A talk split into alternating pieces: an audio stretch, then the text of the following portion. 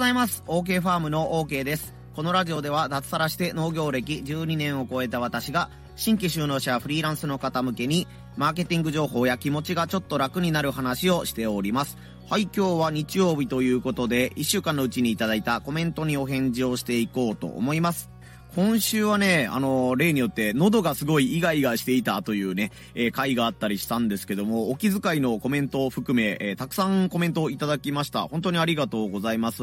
で、えっと、この放送の最後でね、プレゼント企画みたいなことを今週初めてね、この音声配信でやってみたんですけども、そのプレゼントね、当選者も、えー、この放送でお伝え、最後の方にしていこうと思いますので、えー、ぜひよろしくお願いいたします。今週コメントくださったのが、しーちゃん、ミントのしっぽさん、とほさん、トポさん、ヤマコさん、電気仕掛けさん、タシズンさん、シクノさん、えーと、チコリータさん、電気仕掛けさん、2回言った？電気仕掛けさん2回言ったかもしんない。っていう感じで、ちょっと読みこぼしじゃなかった、あの、お名前呼び忘れがあったらごめんなさいなんですけども、いつもありがとうございます。喉もね、100%とまでは言わないんですけども、80%、90%ぐらいまでは治ってきたので、え今日はね、ガンガン放送頑張っていこうと思います。それではよろしくお願いいたします。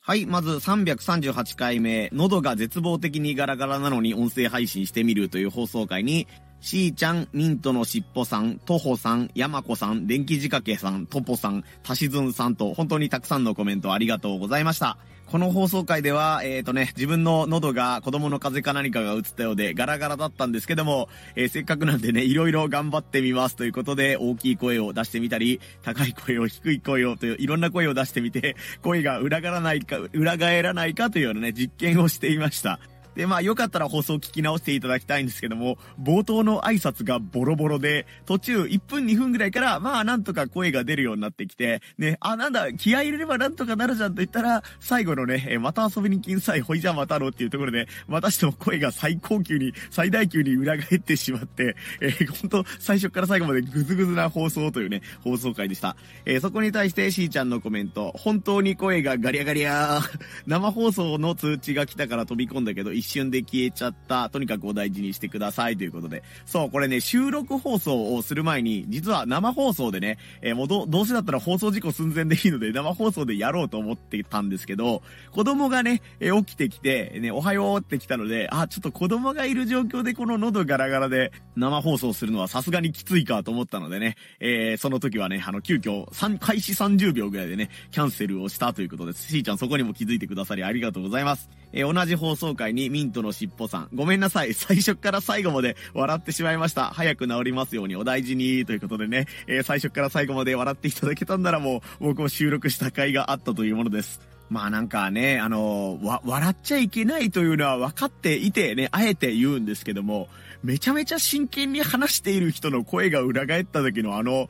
うん、こらえられない笑いって何なんですかね本人も別にね、笑かそうとしてやってるわけじゃないんだけど、最後のね、決め台詞みたいなみたいなところが、声が、えみたいな感じになったりとかしてると、どんな大事な会議であろうと、ね、あの、真面目な場であろうと、どうしても笑ってしまいますよね。まあそうならないように、このね、音声配信者当たるものを、この滑舌を良くしたりとかですね、日頃からいろんな難しい喋り方、早口言葉とかなんかその、慣用句とかの発音に慣れておこうというね、意識を僕は持っているんですけども、まあ今後もね、多分僕、噛み倒したりする回もあると思うので、全力でやった上でのね、え皆さんのクスっとした笑いが、え、ゲットできるのなら、それはそれでよしかなというふうに思ってますので、え今後とも僕の放送でいろんな角度から笑っていただけたらと思います。この同じ放送回に、とほさんがコメントくださってます。これあの、とほ、こんなの半濁点にならない方のと、とほさんなので、農業アドバイザーのね、お仕事をされているというね、とほさんのコメントです。ご自愛くださいということで、かっこ笑いがついてるので、まあ放送で色々笑ってくださったんじゃないかなと思いますね。えー、コンサルタント系、アドバイザー系のお仕事となると、やっぱり人の前でね、説明をしたりとか、こう、コミュニケーションを取る機会が多いと思いますので、とほさんも喉ご自愛なさってください。続いて、電気仕掛けさんのコメントが、最後の最後で声が裏返るというということでね、えー、オチをつけたみたいな感じになっちゃったんですけど、ね、ああ、調子だいぶいいです、余裕です、余裕です、みたいな流れで、えー、中盤言ってたんですけどもね、ラストの最後で 声が裏返ってしまうというね、えー、オチをつけてしまいましたというところでね、ご丁寧にコメントくださってありがとうございます。そして次がね、よ、予想もしてなかったコメントなんですけども、えー、山子さんという方からコメントをいただいてます。山子さんはあの、広島県にするね、同じヒロフリというフリーランスの仲間のグループの中のね、メンバーの一人です。山子さんのコメントが、声お大事にしてくださいね。そして、鴨頭さんの放送かと思い、スポンサーになったのかと最初思いました。ということでね、えっ、ー、と、そしてあの、重ねるように、この僕がね、えっ、ー、と、山子さんからこんなコメントいただいたんですよっていうコメント、あの、投稿を X の方にしたら、それを見て聞いてくださったトポさん、フリーランス仲間のトポさんのコメントが、ほんまや、カモさんやということでコメントいただいてます。ね、あの、 Voicy とか YouTuber が先になるのかな？まあ、すごい登録者が多くて、講演活動をすごいされている、えー、鴨頭さんというね、えー、すごい方がいらっしゃるんですけども、その方のちょっとしゃがれた感じの声と僕の風邪の時の声が結構似ていたということでね、まさかの方向からの、えー、コメントで僕自身も笑ってしまいました。カモさんの放送僕毎日聞いてるわけではないんですけども、もちろんね、存在もしていましたし、ね、あの、チャレンジライカベイビーっていうね、あの、いろんなプロジェクトを今動かしてらっしゃるというお話も聞いてたので、改めてね、あの、放送、カモさんの声を聞きに行ったんですけども、言われてみたら確かにちょっと似てるかもなーというふうに思ったりしました。ということはね、あの、鴨頭さんが急遽ダブルブッキングで予定に出れないとかね、えー、熱が出て体調がふ体調不良で予定に行けないとかいう時は、僕がね、喉をガラガラにカラオケとかで潰して舞台に臨めば、5分10分ぐらいなら観客を騙すことができるかもしれないというね、えー、ちょっとしたネタをいただきました。山子さん素晴らしいコメントありがとうございました。そして補足の情報として、トポさんからのコメントで、高音域が出ないのは喉の上が腫れてますね。それと、喉の回復には、えー、睡眠が必要なので、よく寝てくださいということで、さすが元俳優のトポさんからのね、えー、めちゃめちゃ生きたコメントありがとうございました。高音域が出ないのは喉の上が腫れているということなので、どこら辺が腫れてるのか、イメージはできないんですけどもね、低音域だったら下とか真ん中とかが腫れてるとか、なんかあるんですかね。僕、昔はそれこそ応援団っていう部活に所属していたり、大学時代もね、ガソリンスタンドでアルバイトをしていたので、ね、あの、この、でかい声を喉がしんどい中でも出すということが、ね、あの、3、4年、3年じゃないな、えー、高校大学で7年続いたんですけども、大体喉が痛くなると今回と全く同じようなパターンの痛め方でしたね。なんか最初ちょっとイガイガするなと思ってたら、猛烈に喉が痛くなったり、そこまで痛くはないんだけども、この間みたいなしゃがれた声になって、それが2、3日続いたら、なんとかまた元に戻るっていうのが定番の喉の痛み方みたいな感じですね。でも睡眠がかなり大事っていうのは、この度トポさんのコメントで初めて聞いたので、今後ね、あの喉が痛い時とかは、まあ早めに寝るとかね、まあもちろん喋らないとかね、あのでかい声出さないっていうのももちろん大事だと思うんですけども、睡眠の方も意識してみようと思います。トポさんありがとうございました。お、危ない。一個コメント読み飛ばすところだった。同じ放送回にタシズンさんからもコメントでいただいてまして、やばー、しっかり直してくださいということでコメントありがとうございました。タシズンさんもね、え外回りとかを結構していらっしゃるような感じのお仕事というふうに伺ってますので、本当喉、喉をお大事になさってください。はい、それではここで一旦チャプター区切りますので、皆様リラックスしてお待ちくださいませ。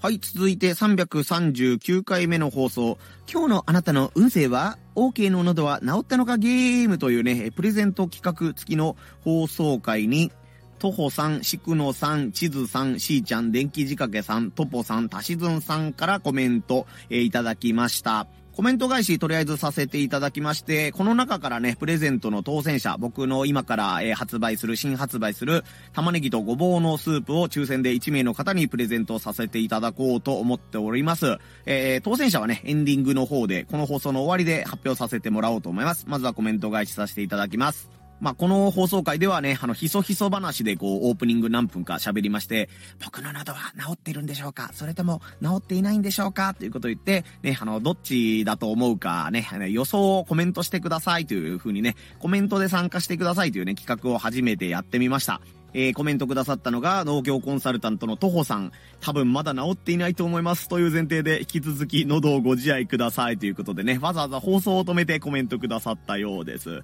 そして、えー、ね、放送を聞き終わった後だと思うんですけども、予想的中というね、まだ喉ガラガラでしたというところでわざわざ2回もコメントくださいました。えー、と、同じ放送回に、えー、しくのさんですね。えー、私は治ってるかと思いました。大根蜂蜜で、ということでね、前日にね、大根蜂蜜飲んで、ええっ、と、回復に努めますというふうに言ってたんですけども、えー、蜂蜜パワー、大根パワーで治っているかと思っていたんですけど、というね、コメントをいただきました。それと、いちじく農家の地図さんも、え、2回に分けと、2回に分けてコメントくださってます。治ってないというコメントからの、えっ、ー、と、正解でした。喜んでいる場合ではないですね。ということで、ね、えー、お大事にされてくださいということでね、コメントありがとうございます。徒歩さんとか、地図さんとかもそうですけど、やっぱり農業関係者に聞いてもらえるのって、やっぱりなんだかんだで嬉しいですね。僕なんか農家の中では若干、ニッチなところの情報発信をしているので、普通の人だったらね、栽培方法がどうとかとかね、農家としての田舎暮らしはどうとかみたいなところについて、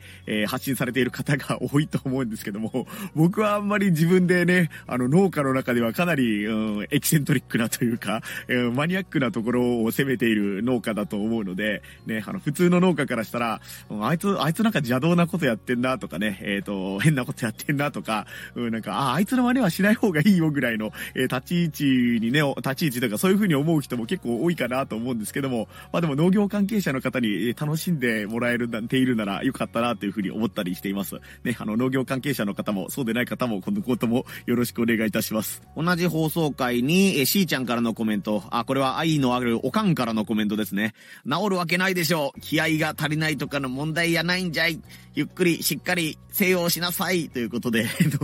お、おかんからの、あの、ご自愛くださいを通り越して、ちゃんと寝ときなさいというコメントが来ました。すいません。あのね、ちょっと調子に乗ってというか、喉ガラガラだけど頑張るぜっていうね、えー、テンションで頑張ったんですけどもね、えっ、ー、とね、愛、愛あるがゆえに、あの、僕のことをね、あの、ほれ叱ってくださってありがとうございました。同じ放送回に、電気仕掛けさんからのコメント、おふざけと真面目の入り混じり、とても楽しい始まりですが、体は大事にしてくださいさいね、ということでね、えー、改めましてお気遣いありがとうございます。いや、なんかね、あの、このコメントとかね、あの、この、この放送回に皆さんからコメントいただいて思ったんですけど、やっぱりこの音声配信を毎日1日1個やるっていうのがかなり自分の習慣になってきているんだなということを、この体調というか喉の調子が悪い時に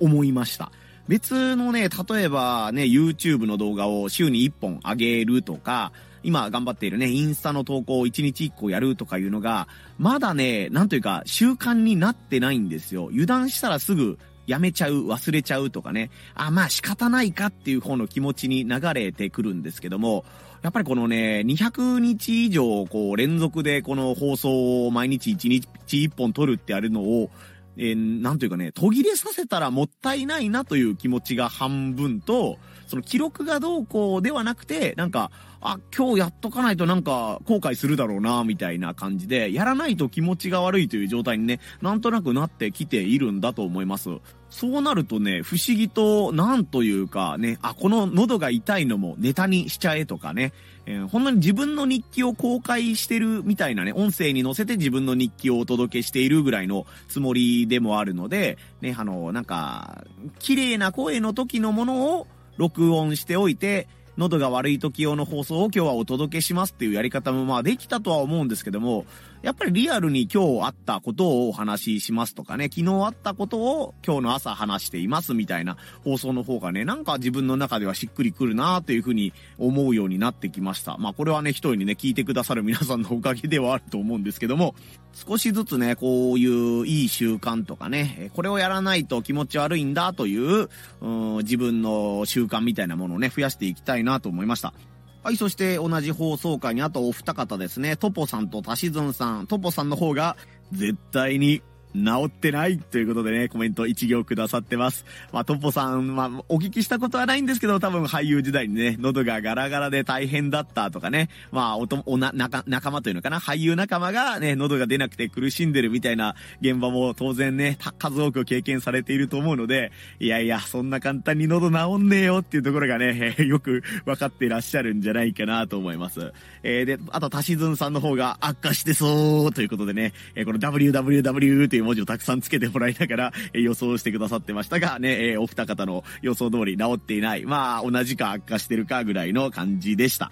そしてこの放送回、7人の方がコメントくださったるん、くださったら、くだ、くださっているのですが、この中からね、1名に、えー、OK ファームが今から新発売します、玉ねぎとごぼうのスープのサンプルというかね、えー、まだ外の袋ができてないんですよね。えー、中身はもうね、これで味付けはもうこれに決まりましたというものがあるんですけども、外側の袋とシールが出来上がっていないので、そのシールとかがね、まだ完璧な状況じゃないんですが、それをサンプルという形でお届けさせせていただこうと思いますので、ね、エンディングまでもうしばらく当選結果をお待ちくださいませ。はい、続いての放送が340回目の放送。喉がガラガラになって気づいた言葉の力参戦というところに、たしずんさんがコメントくださってます。この放送回では、やっぱりね、えっ、ー、と、声のは、はきはき喋ることかな。はきはき喋ることって大事だよね、というものとか、このね、あの、ジャパネット高田の社長の、えー、前の社長か、前社長の、えー、高田明さんが、このね、値段を言うときに、2万、3万9800円のところが、2万9800円という風に高く言ったり、えー、3万5千円のところが、2万4千円。みたいな感じでこうね、あのー、オチというか、一番強調したいところを、こう、落差をつけてね、言ったりとかね、やっぱ声っていろんな力があるよね、とか、使い分けって大事だよね、とかね、相手に与える印象って結構あるよね、みたいなお話をさせてもらった放送回でした。そこに対して、たしずんさんのコメントが、回復してるじゃないですかよかったということで、コメントありがとうございます。タシノンさんはね、あの、X、あの、旧ツイッターの方でも結構あの、シェアしてくださったりね、情報共有してくださったりとか、最近はあの、インスタグラム、僕が頑張りますよって言ったインスタグラムの方でも新しくフォローしてくださったりとかね、この音声配信プラス SNS2 つで僕のことをしっかりチェックしてくださってるようなのでね、えー、またどこかでね、お会いしてゆっくり近況報告とかできたらと思いますし、えー、あの、かなりね、あの、世代も近いこともあって、懐かしいネタみたいななものに関してのね、感度というか、あの、アンテナの張り方が僕とすごい似ているところがあるので、えー、昔のね、ニコニコ動画みたいなものとか、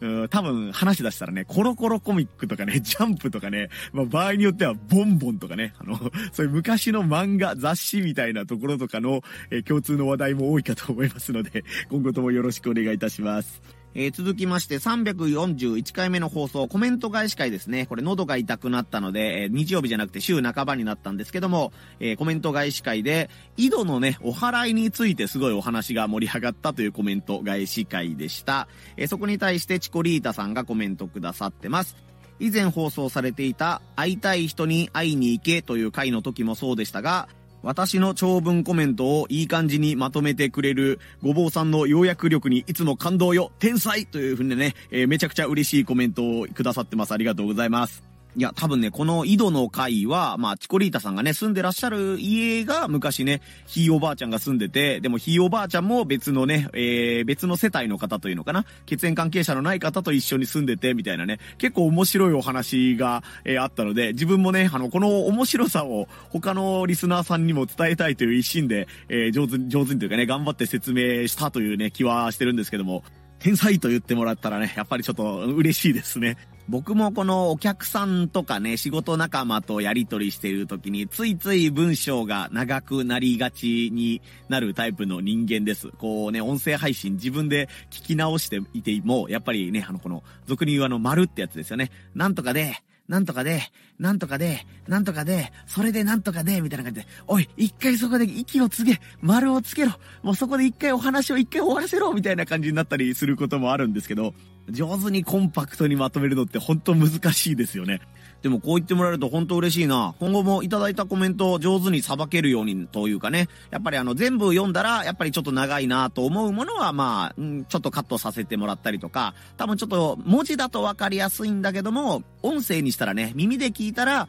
わかりにくいね、同じ漢字、同じ、同音異義語っていうんですか？音は同じだけど漢字で見ないとイメージしにくいものとかは、上手に言葉を開いたりとかね、変えたりしながら、え、お伝えできるように、僕も言葉のトレーニングになりますので、今後もチコリタさんぜひコメントよろしくお願いいたします。続いて343回目の放送、今更ですが、2024年の目標を発表、毎日インスタ頑張りますという放送回に、電気仕掛けさんがコメントくださってます。この放送回では、えー、僕のメンターであるトポさんと、えー、いろいろね、今年の目標とかやることについて話し合った結果、OK ファームは2024年インスタグラムを頑張っていきますということをお伝えするとともに見張ってくださいというね、僕がサボらないように皆さんインスタグラムの方も時々見てくださいねみたいなね、お話をした放送回でした。そこに対して電気仕掛けさんのコメントです。なるほど。それでインスタグラムのストーリーズが連日上がっていたんですね。私はインスタグラムがメインなので嬉しいです。私の今年の目標は入院しないように日々精進です。ということでね、えー、コメントありがとうございますと、インスタグラムの方も、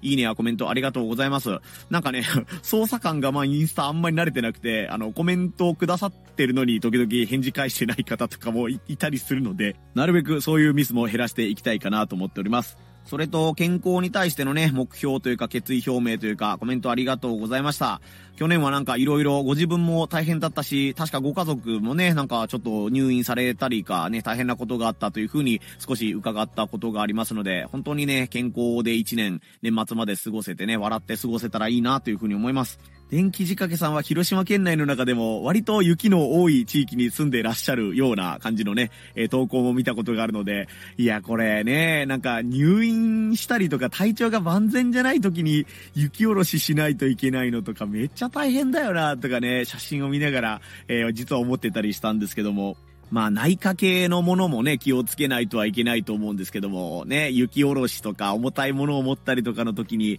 腰とか肩とかもね、痛めないようにお体いろいろとお気をつけください。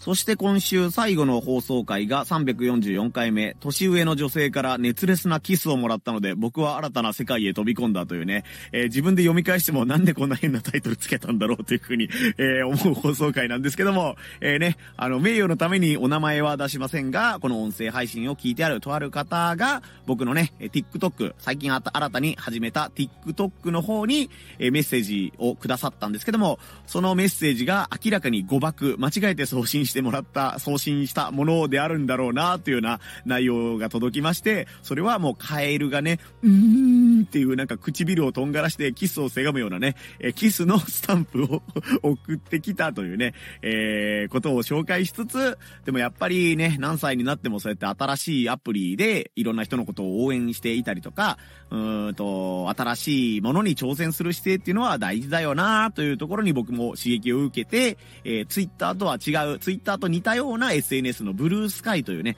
新しい SNS に登録してみましたという話をね、紹介して、挑戦の大切さみたいなものについてお話しさせてもらった放送回でした。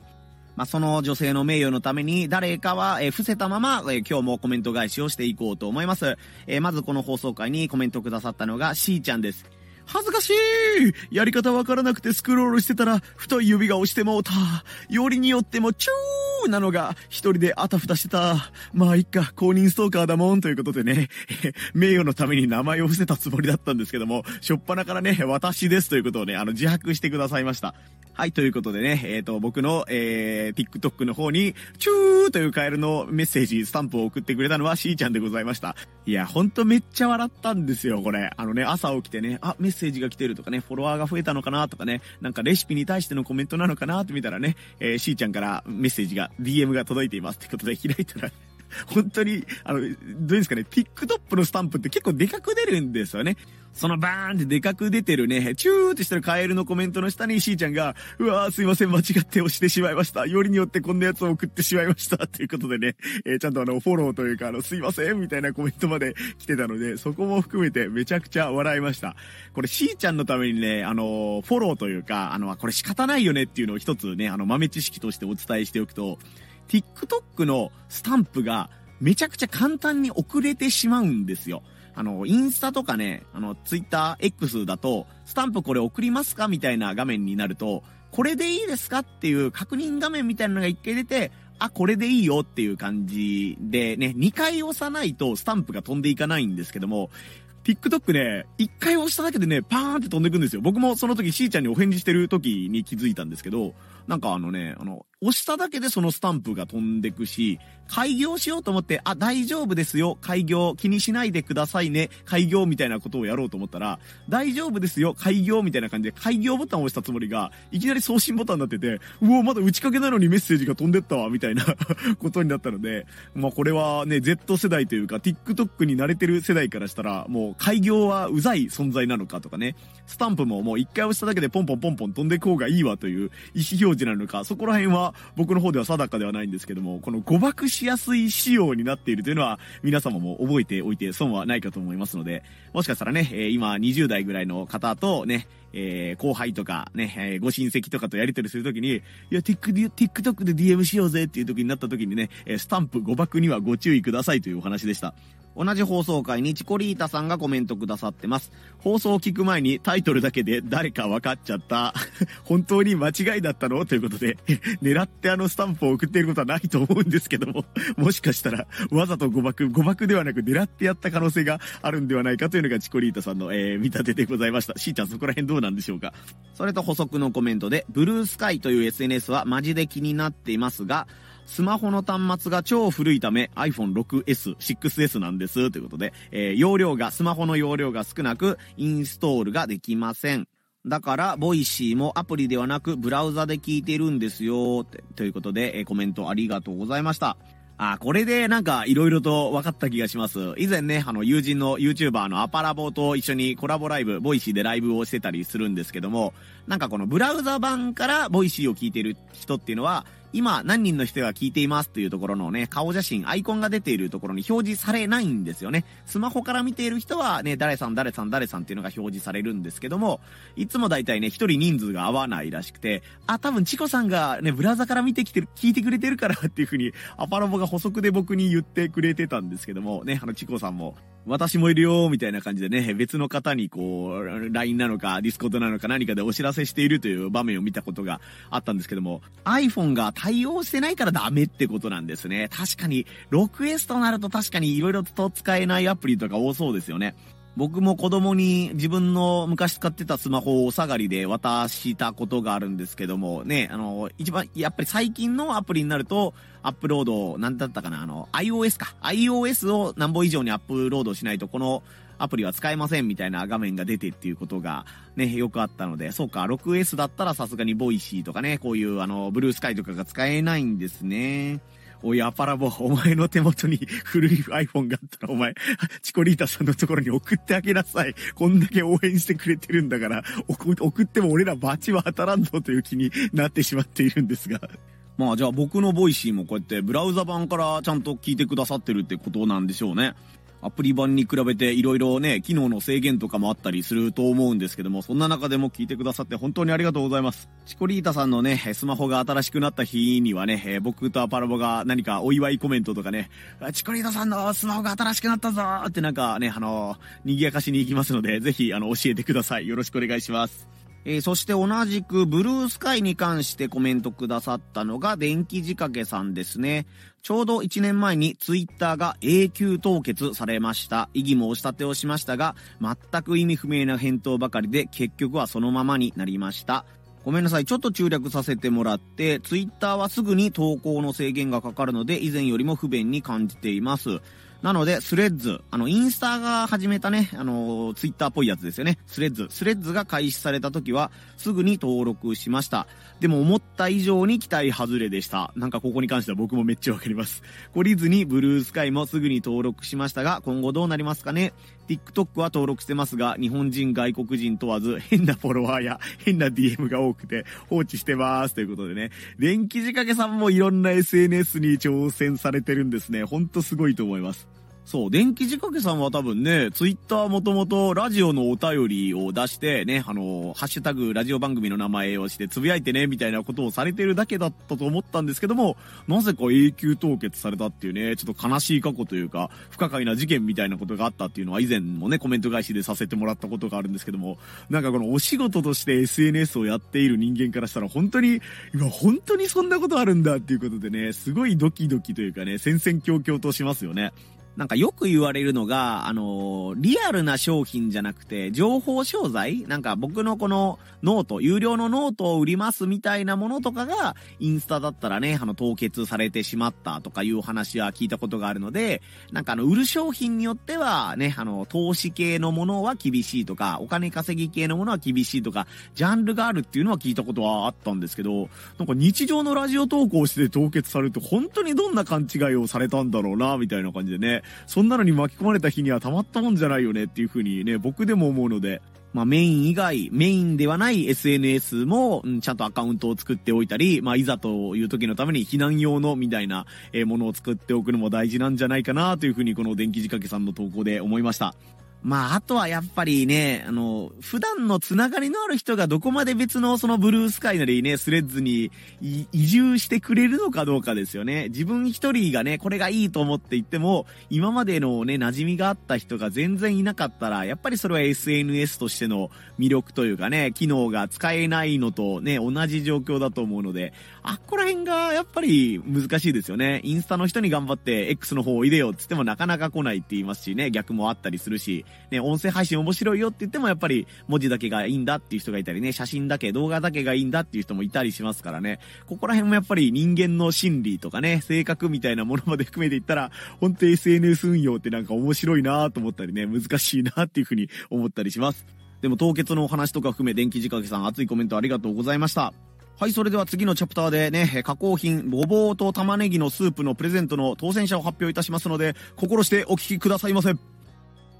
はい、ということで、まずは今週もたくさんのコメントありがとうございました。そして、えっ、ー、とね、OK ファームの喉は治っているのかゲームの中に、えコメントで参加してくださった皆様の中から、抽選で1名の方に OK ファームがこれから発売するごぼうと玉ねぎのスープのサンプルをお届けするということで、その当選者を今から発表いたします。当選者は、いちじく農家のチズさんです。おめでとうございます。おめでとうございます。ということで、地図さんの方には、えー、X か何かで僕の方から DM をさせていただこうと思いますので、えっ、ー、とね、あのー、商品のお届け先の住所とかやり取りをさせていただこうと思いますので、え、その際はぜひよろしくお願いいたします。ちなみにこれはあの参加者の方をですね、全部エクセルに書き出して、えっ、ー、と、スマホの中のあの、ビンゴゲームアプリみたいなものを使って、えー、こうね、あの、どの番号が出たらどの方みたいなことを自分の中で、えー、ルール付けして、このね、厳正な抽選のもとというやつで、え、やって、やっておりますのでね、え、残念ながら外れた方も、今後また似たようなプレゼント企画とかね、クイズ企画とかいうものもやっていきたいなと思いますので、その際はぜひよろしくお願いいたします。ごぼうスープのね、本商品発売までもう少しかな、今袋の発注をお願いしてたりとか、少しね、えっ、ー、と、イラストの相談とかがあるので、もうちょっと後ね、時間がかかるんですけども、なんとか2月中には発売できるようにしたいなと思ってますので、ね、あの、具体的な日付まで決まったら、またカウントダウンとかも僕もしていきたいなと思いますので、その際はぜひね、本商品の方も、えー、ぜひ皆様、あの、OPR というかね、えー、こんな商品が出たんだよっていう応援もしていただけたら嬉しいですし、まあ飲んでみてもいいかなという方はぜひね、えー、オンラインショップ等で僕も販売のご案内をしようと思いますので、その際はぜひよろしくお願いいたします。そして僕今日気づいたんですけども、明日って祝日なんですね。3連休ということに気づいてなくて、あ、そうか、明日まだ子供たち家にいるんだとかね、いつもとちょっとルーティンがね、仕事の流れが違うんだなっていうことに、えー、気づいたんですけども、皆様お気づき、お気づきでしょうか？明日は建国記念の日だそうです。ちなみに建国記念の日というのは、もともとはね、あの、戦、戦前というんですかね、1945年より前は、え神武天皇の即位した記念日ということでね、え紀元前666年頃の、今からだから2800年ぐらい前ですか ?2800 年ぐらい前の日本のね、神武天皇という方が即位されたという日を、なんかいろいろ旧暦、新暦とかを換算したら2月11日だったんではないかということで、その日がね、建国記念の日ということでことで今のも名前というか記念日として残っているそうです。へえ、へえ、へえ、へえ、へえ、まあ、祝日だから嬉しいという方もいればね、祝日だからちょっとめんどくさいな、大変だなという方もいると思うんですが、まあ、とりあえずね、そそれぞれ各々がいい一日になるようにやるべきことをぼちぼち頑張っていきましょう。それでは今週もね、いろいろとコメントありがとうございましたと、コメント返しにお付き合いいただきましてありがとうございました。皆様ね、えー、腰痛にならないように肩を上げ下げしたり、腰を回したりしながら、体をリラックスさせてあげつつ、今日やるべきことに向かって頑張っていってください。ここまでのお相手は、OK ファームの OK でした。また遊びに来んさい。ほいじゃまたの